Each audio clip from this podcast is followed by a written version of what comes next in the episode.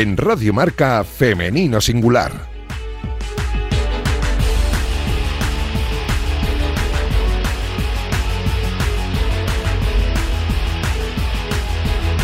Con Natalia Freire. Buenos días y bienvenidos a Femenino Singular, el programa que escucháis ahora mismo en la sintonía de Radio Marca. A los mandos técnicos me acompaña hoy mi querido compañero y también amigo Luis Beamut, que ya está haciendo que todo suene a la perfección. Y este es el programa número 212. Y lo empezamos con la intención de dar espacio y voz a las mujeres de nuestro deporte. Poco a poco vamos avanzando hacia la igualdad, pero aún queda camino por recorrer y queremos hacerlo con vosotros. Y lo seguimos haciendo con todas las precauciones del mundo porque esto del virus aún no ha acabado, aunque la cosa vaya pintando cada vez mejor con lo de las vacunas, pero como siempre os recomendamos paciencia, prudencia y respeto a las normas y os recordamos que estamos juntos en esto y no unos contra otros. Y juntos estamos también aquí en Radio Marca para recuperar la memoria de esas grandes mujeres que hicieron historia en el deporte a principios del siglo XX y para hablarnos de ello tenemos aquí en Femenino Singular al historiador Jorge García. Arrancamos ya.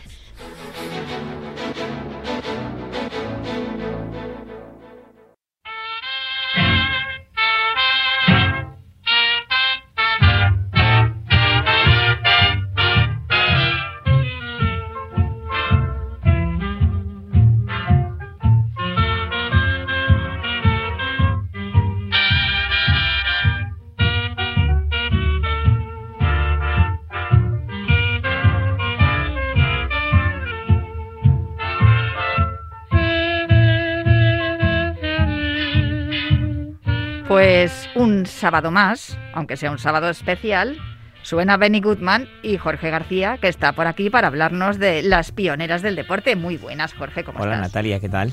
Pues muy bien, mira, eh, como es, es, una semana especial, pero en el fondo es una semana normal, porque tampoco nos podemos, nos podemos mover mucho. Pero encantada y feliz de tenerte aquí un sábado más para hablar de... Hoy vamos a hablar además de cuatro mujeres, no sí. solo de uno, sino hoy tenemos cuatro, tenemos el pack completo y además es muy interesante porque tiene mucho que ver con la cultura y cómo influye también la cultura y el deporte en la incorporación de la mujer al, claro. al deporte y a la sociedad, su avance en la sociedad, que muchas veces lo hablamos aquí. Sí. La importancia de estas mujeres. Sobre todo, ya te digo, en los años 30 fue importantísimo el mundo de la cultura, el mundo de la burguesía, pues porque al final eh, fueron las mujeres de esa clase las que permitieron o las que accedieron al deporte y permitieron que el resto de mujeres también se incorporaran al resto de disciplinas. Y es que tenemos que hablar que en los años 30 el mundo universitario, mundo estudiantil, tenía una efervescencia brutal. O sea, todo se gestaba en, en los institutos, todo se gestaba en las universidades y de ahí derivó que muchísimas mujeres practicaran deporte en aquellos años. Es curioso porque parece que en, la, en los primeros 20 años era la aristocracia, ¿no? Sí. Que hablábamos de, de, mujeres que tenían más, eh, pues eso, sí. más vinculación con la aristocracia, incluso a las, las, las princesas, ¿no? Las infantas, sí, eh, Beatriz y Cristina, si no recuerdo mal. Y has visto lo que estoy lo que estoy aprendiendo, de verdad, Jorge. Yo creo que nuestros oyentes también es una maravilla esta sección. Ya te digo que te lo dije la semana pasada y te lo repito, hoy hay que, hay que prorrogar el contrato porque es una gozada que nos hables de estas mujeres. Pero es verdad que era la aristocracia y sin embargo en la siguiente década es la burguesía, ¿no? La que dice, sí. vamos también, bien es cierto que para acceder a, a, la universidad y acceder a los institutos y a las escuelas, como el instituto escuela, sí, ¿no? De Del privado, sí. Eran lugares privados, entonces claro, había que tener dinero para poder acceder a esta educación pero ellas también facilitaban luego la incorporación, ¿no? Eso Lo hablamos es. con el Club Femení hace claro, unas semanas. Claro. Eh, facilitaban la incorporación de, de, las mujeres que no, es, no pertenecían a esta clase eh, social, la burguesía, para que también esta, esta incorporación de la mujer fuera más activa y más presente en la sociedad a través sí. del deporte y de la cultura. Sí, y bueno, pues eso al final eh, conllevó pues que, que la, las mujeres que primero o que accedieron con más facilidades fueran eh, hijas, por ejemplo, de, eh, de, pintores, de músicos, de literatos, no sé, de profesores de renombre que, que podían llevarlas a los, eh, a los centros educativos que tenían eh, pues las mayores ventajas o que tenían nuevos sistemas de aprendizaje y que uno de ellos era el deporte. Eh, estas mujeres, por ejemplo, la mayoría de ellas se, se, formaron en Madrid en el Instituto Escuela, ¿no? Mm. Que lo hemos hablado otras veces, en el Instituto Velázquez, en el Lope de Vega. Y, y fueron tuvieron tanto éxito que bueno, he, querido mezclar estas, a estas cuatro, concretamente cuatro mujeres hoy de, de la Madrid de los años 30, por lo que generaron y por lo que luego eh, ayudaron al despegue del, del deporte eh, femenino durante los años pues 34, 35, 36, cuando se produjo el, el- el auténtico boom. La Eh, primera de ellas, sí. Margarita de Miguel Sánchez, a la cual le llamaban Minuca. A mí me- Minuca. Me, encantan los apodos y, y los diminutivos que les daban. A mí lo que me encanta es era. Margarita de Miguel cómo jugaba al hockey. O sea, Ah, sí, también. Mira, yo he visto muchísimas fotos de ella. La verdad es que era. Fue toda una revolución. Fue una, una extremo que, bueno, era jovencísima, pero, pero tenía una gran virtud para el deporte. Era rápida, ágil, eh, tenía muchísima técnica. Dominaba todas las facetas del hockey y con solo 16 años llegó a debutar en la selección española. Eh, Era, aparte- era, según cuentas, eh, lo Sí, que yo he sí, leído sí. del resumen que me has hecho es que era una jugona. O sea, lo que hoy en día decimos una Una jugona. jugona, O, sea, o una- Regateaba, lanzaba Todo. desde lejos, eh, era una pasada, que tenía cambios de ritmo. extremo de cualquier deporte que, que te puede resolver un partido en un momento dado, pues ella era Margarita de Miguel. Y no solo eso, es que al final eh, Margarita era una chica también pues muy atractiva, muy guapa. Y eso generó al final que tuviera una legión de fans en cada partido que ella jugaba. Siempre había mogollón de gente en la grada, muchísimos hombres que la animaban. De hecho, en la prensa se recogía fotos de, de- de la gente que la iba a ver. Ella era un, además era un personaje muy, muy característico, siempre llevaba un pañuelo en la cabeza. Eh, ya jugara con el Atlético de Madrid o ya fuera con la selección española, ella siempre eh, usaba distintos pañuelos. Y era una jugadora, pues eso, que llamaba mucho la atención y que, pues luego, además de lograr los campeonatos de España con el Atlético, fue una pieza clave en el, en el, en la selección española de hockey, sí, sí. Ella quería estudiar, eh, quería ser perito agrícola, pero, pero además de todo eso, eh, lo que has comentado, ¿no? De que, que- de que eran hijas de pintores y de Sí. gente relacionada con la cultura, es que su padre era el pintor Anselmo de Miguel Nieto, que era muy amigo de, de Picasso y de Julio Romero Sí. de, Torres, con lo cual mi nuca estaba todo el día rodeada de, Rodeada de- arte, sí. rodeada de arte. Además, a ella también le, le gustaba mucho, bueno, creo que también su padre tenía una colección de discos y de libros Sí. impresionantes y que eh, a ella le encantaba la música y que, y que este- se pasaba el día Es que- es- escuchando a Schubert. Sí, Anselmo de Miguel era, era uno de los pintores más importantes de, de principios de siglo. ¿eh? De hecho, la gente que se dedica al arte y que le gusta puede encontrar a Margarita de Miguel, a la jugadora, en muchísimas obras. Era, era como la musa de su Sí. padre. Entonces, eh, Pues él que era un pintor de guapísima. retratos y tal, eh, la tenía siempre presente y en muchísimas obras. Eh, de hecho, hay muchas obras que se titulan así: eh, pues, retrato de, de Margarita de Miguel, Margarita de Miguel tal, Margarita de Miguel. Eh, era, era, digamos, que el- eh, la utilizaba casi constantemente desde los años 30. Y bueno, pues al final, no solo eh, lo gran deportista que fue, sino que bueno, pues también influyó también en el trabajo de su padre. Desde luego, como musa inspiradora de sus obras. La siguiente es Clara Sancha. Clara Sancha. que ella además, eh, bueno, eh, eh, era también eh, una de las que estaban Sí. relacionadas con el arte y, con- y sobre todo con la modernidad. Es que estas mujeres eran muy modernas todas, es que eran más modernas incluso que lo, lo que lo que somos ahora. Probablemente también. Eh, Sí, no, no, si lo pones en perspectiva y comparas, eh, más modernas que nosotras, seguro. Pero ella destacó mucho en, en balonmano y en hockey, también, También. en el Athletic de Madrid Sí. Y también en la selección española, igual que Minuca. Sí, era. Ya, ya te digo, la, la mayoría de ellas, eh, por, por suerte o por afición o por, a veces también por relación entre ellas, ¿no? Ella Eh, también era hija de un pintor, Claro, por era, cierto. era hija del, del- de Francisco Sánchez, que era uno de los mejores ilustradores que había, sobre todo ilustrador en prensa gráfica. Entonces, ella también jugó en- eh, tanto en el Atlético de Madrid como en la selección española. Y, y no solo fue hija de, de un gran pintor, sino que eh, fue novia y luego esposa de un gran escultor que fue Alberto Sánchez, que de la Escuela de Vallecas, Sí. eh, que este hombre pues eh, iba con Maruja Mayo y con otros eh, grandes artistas de la generación del 27 y fue uno de los de los artistas más importantes que, que hubo en la- durante la República. Y más comprometido además con la causa Eso comunista. es, claro, ese fue el problema de, de Clara Sánchez, que, que siendo una gran jugadora de hockey, como pudo haber sido, pues, eh, por ejemplo, Mari Bartolocci, que, que ya hablaremos de ella, pues eh, el problema que tuvo Clara es que cuando llega la guerra, ella mm, se posiciona del bando de su marido, eh, eh, compartió con él el compromiso co- eh, comunista y republicano y se tuvo que exiliar primero a Valencia, después eh, fueron a París donde hicieron la, eh, donde Alberto hizo eh, una obra para la exposición de París y después se fueron a- al Moscú de Stalin.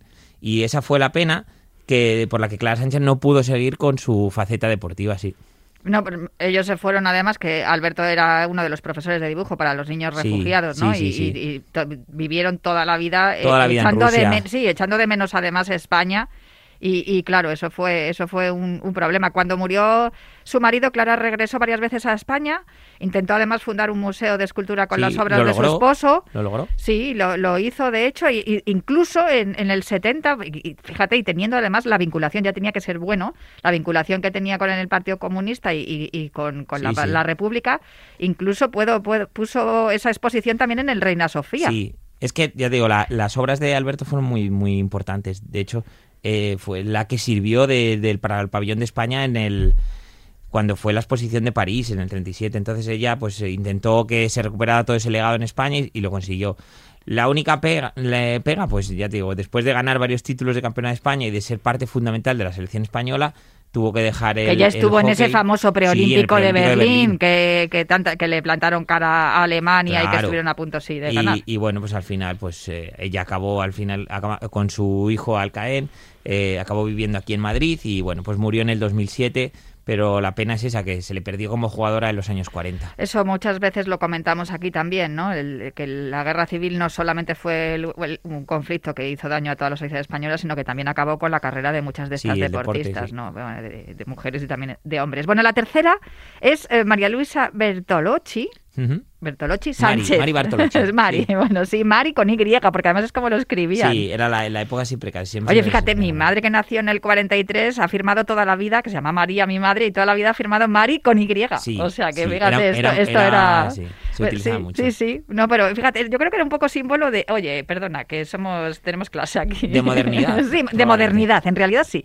Más que de clase, de modernidad, tienes toda la razón. Bueno, ella mm, también eh, estaba muy vinculada, ¿no? Eh, eh, Mari Ber- Bartolu- Bartolocci, iba a decir Bertolucci, como el, el, el- el del cine. Bueno, el caso es que ella comenzó su práctica deportiva en el Instituto Escuela, como Sí. todas estas mujeres, y, y sí que es verdad que también estuvo muy vinculada a todo lo que tenía que ver con la, con la cultura. Esta mujer, ya te digo, Mari Bartolocci, tu- fue todo lo contrario que Clara Sancha. Ella eh, era jugadora del Atlético de Madrid igual, de la selección española, formó parte del, de, de la selección en el torneo preolímpico, pero ¿qué pasó? Que ella, pues eh, al terminar la guerra, pues eh, sigue, sigue practicando deporte, eh, no, no, no tuvo que, que marcharse al extranjero, entonces pues bueno, ella no tenía, porque no tenía ningún vínculo tampoco con la República ni, con, ni vínculo, con ni ningún es. vínculo político, podríamos decir, ¿no? Entonces, Y- bueno, ella continúa. Claro, el tema es que Mari Bartolocci, para que nos hagamos una idea de la importancia de la cultura, ella es hija de Salvador Bartolocci, que era, por decirlo así, el mejor dibujante o el mejor ilustrador que había en la época. Fíjate, te voy a poner un, un ejemplo que, todo el mundo ah, seguramente haya escuchado. Este hombre, Salvador eh, Bartolocci, era el que hacía, el que dibujaba los cuentos de Calleja. ¡Ah, qué bueno! Eh, fue el que creó, por ejemplo, una nueva versión de Pinocho y de Pipo y Pipa, que eran eh, pues los personajes de cómic o de, de Sí, dibujos sí. eh, más seguidos en el, en el Madrid de los años 30.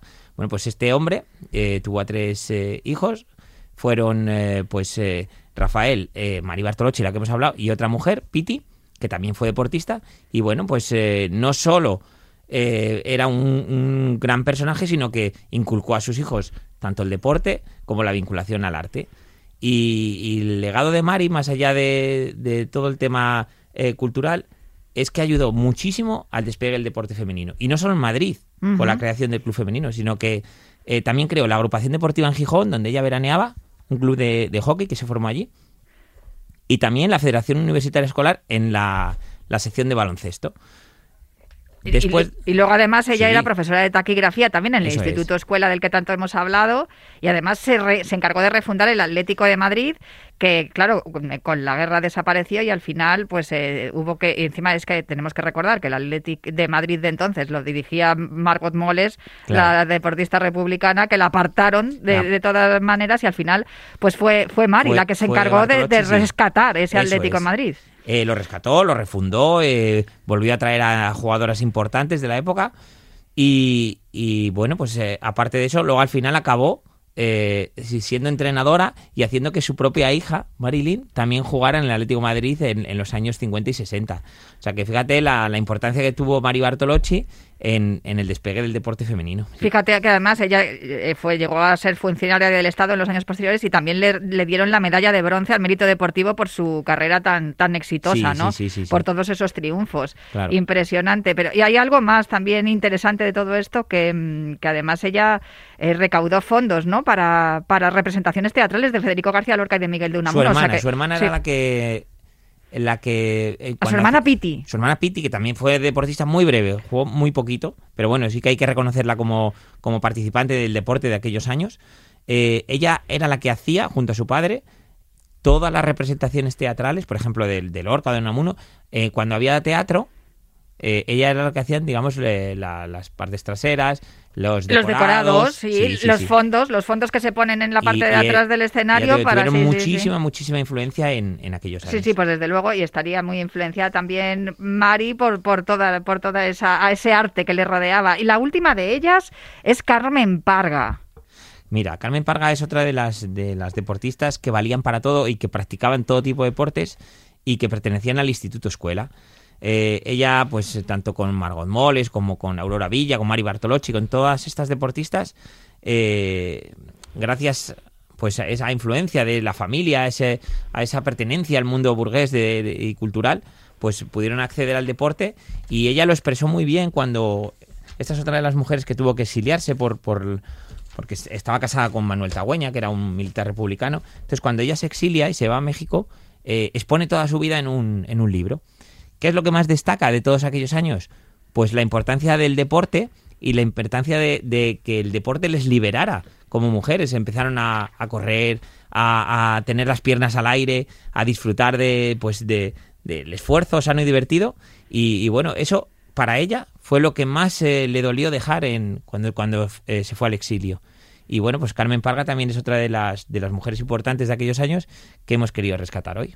Sí, además ella lo que, lo que hacía, lo, o comentaba también este libro, lo que siempre decimos, que eran deportistas multidisciplinares que valían para todo, o sea, atletismo, balonmano, remo, hockey, baloncesto, eran eh, eran eran auténticas eh, deportistas 360, de verdad, una, una maravilla, la verdad, eh, y una pena, una pena que tuvieran que exiliarse y tuvieran que marcharse de España y, dejar de trasladar todo ese espíritu cultural y deportivo a la sociedad a través de las mujeres. Pues una maravilla charlar contigo, que de verdad eh, te espero el próximo sábado también aquí en Femenino Singular porque yo quiero seguir conociendo a más mujeres y conociendo más historias de las que nos cuentas. Jorge, muchísimas aquí estaremos. Yo, ¿qué haces todavía sentado en el sillón? Mira por la ventana, ya ha salido el sol. Deja atrás de una vez la preocupación. Listen reggae, reggae music, bro. ¿Qué haces todavía sentado en el sillón?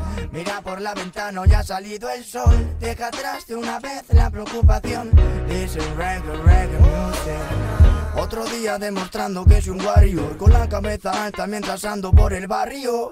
Hoy hay nubes que han salido de mi labio. Y hay varios actores para tan poco escenario. Por cierto que he olvidado comentar con Jorge Que en el Museo del Metropolitano, en Territorial Leti Hay un mueble con cajones Donde vas viendo y vas encontrando cosas de la historia del Atlético de Madrid. Y en uno de los cajones hay un ejemplar del Crónica Con una portada dedicada a Minuca de Miguel que de la que acabamos de hablar ahora mismo con nuestro historiador. Es desde luego un, detalle ¿no? que, se tenga en cuenta a todas las mujeres que, que, han formado parte del deporte español a principios del siglo XX, mujeres que eran multidisciplinares, que practicaban un montón de deportes y prácticamente lo hacían todo bien. Pero el deporte ha ido profesionalizándose y se le ha ido exigiendo cada vez más a las deportistas. En algunos casos, incluso hasta llevarlas a un límite físico, incluso psicológico, que no es eh, bueno para la salud. De todo eso hablaba una atleta a la que conocemos bien aquí en Femenino Singular, porque hemos hablado con ella varias veces y también en el último runner, Miriam Costa, que también es psicólogo, y publicó hace, hace un mes y pico en la Bolsa del Corredor un artículo que a mí me pareció muy interesante y quería hablar con ella de este artículo. Se titulaba Cuando el deporte deja de significar salud, la triada de la mujer deportista. Muy buenas, Miriam, ¿cómo estás? Hola, buenas, muy bien, ¿y tú? Pues mira, encantada de hablar contigo, porque además es que cuando leí este, cuando leí este artículo, que por cierto, te he recibido con una canción de Beret, que sé que te gusta mucho. Sí. no, porque es verdad que la primera vez que hablé contigo me dijiste que te gustaba mucho y ahora cada vez que escucho a Beret me acuerdo de Miriam Costa. Fíjate tú, ya te tengo asociada al, al cantante. Bueno, el caso es que en tu, en tu artículo hablabas que muchas veces se exige, sobre todo a las, a las niñas y a las más jóvenes, que lleven su cuerpo a unos límites que no están preparados y además es que llega a ser incluso perjudicial. Efectivamente, especialmente en el, en el deporte de alto nivel, como que es muy difícil establecer cuál es el límite entre lo saludable y lo que es buscar el máximo rendimiento a toda costa. Ponías algunos ejemplos, de, el de Bobby Clay, ¿no? Que hizo público que, pues, porque había, se había, había dejado la competición. Sí, y era precisamente por eso mismo, que por perseguir el alto nivel al, a cualquier precio, pues perdió la menstruación, tuvo problemas óseos y numerosas lesiones que al final le vieron obligada a retirarse. Es curioso porque mm, hablas de la triada también en, en, este artículo, que es una lesión que tenemos muy asociada al, a los futbolistas hombres. Eh, lo del cruzado, ¿no? Y todo esto que dicen, ah, le va, le va a apartar del equipo de la competición durante seis meses. El caso es que es muchísima más frecuente esta lesión en las mujeres. Em, a mí me ha llamado la atención, por ejemplo, en, futbolistas, obviamente, por ejemplo, en el Atlético de Madrid hay dos futbolistas, Charlín Corrales y, Carmen Menayo, que han sufrido esta lesión y que están, de hecho, en el dique seco desde principios de temporada. Pero, por ejemplo, hablando el otro día con Elba Parmo, velocista y atleta también, también ha sufrido esta lesión. Realmente es que son como mm, la misma excepción, pero diferentes lesiones, porque una es la lesión del ligamento cruzado, etcétera, que implica la rodilla, y luego es la triada de la mujer deportista que va encaminada un poco, pues, eh, reúne como las condiciones de una restricción alimentaria junto con problemas óseos eh, junto con una pérdida de la menstruación. O sea que realmente se llaman igual, pero son cosas un poco diferentes. Ah, esto es muy interesante que lo expliques, porque la triada de la mujer deportista, que lo explicabas además en tu artículo, engloba esos tres aspectos importantísimos. De hecho, yo creo que hacías hincapié sobre todo en, la nutrición, ¿no? Sí, al final ese es el primer componente de la triada y el que desencadena pues problemas de las dos otras cosas, pues porque está muy relacionado. Eh, la falta de el, del aporte calórico, un aporte calórico insuficiente hace que se desregule el eje de las hormonas, entonces pues en consecuencia pues se tienen problemas de huesos y ya también la pérdida de, la menstruación. En ocasiones vemos eh, atletas muy, muy delgadas y eh, de esto hablabas también en el artículo, ¿no? Que, que, muchas veces no nos damos cuenta de que hay una especie de tópico que, que dice que la deportista más delgada es la que más va a rendir, pero no es cierto. Exactamente, porque sí que es verdad que en deportes de largas distancias eh, puede haber hasta cierto punto eh, pues una mejora en el rendimiento eh, con una pérdida de peso.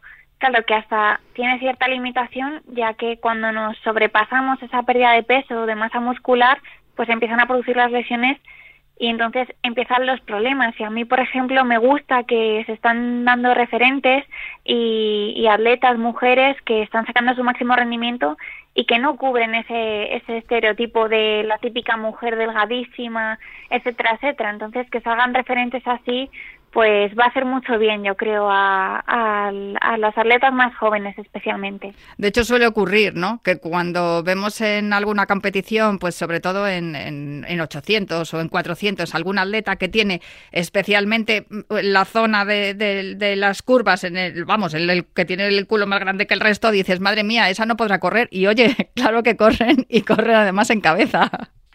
Sí, de hecho, vamos, la que quedó campeona en Polonia de 800, eh, una jovencita inglesa, pues no cubre o ese estereotipo de mujer delgada que va a correr mucho precisamente tiene curvitas y oye, que ganó a todas y por goleada.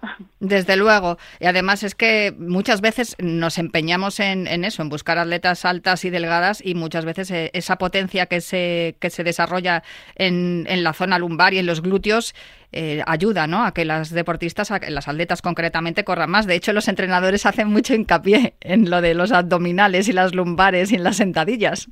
Sí, al final también hay que tener fuerza y si al final por perder peso a toda costa te quedas sin fuerza o, o incluso pues sin esa gasolina con la que tirar, sin, sin una buena nutrición, pues al final no vas a correr por muy delgada que estés. Miriam, ¿tú crees que esta, esa es una de las causas por las cuales las niñas entre 13 y, 20, 24 años eh, abandonan la práctica deportiva?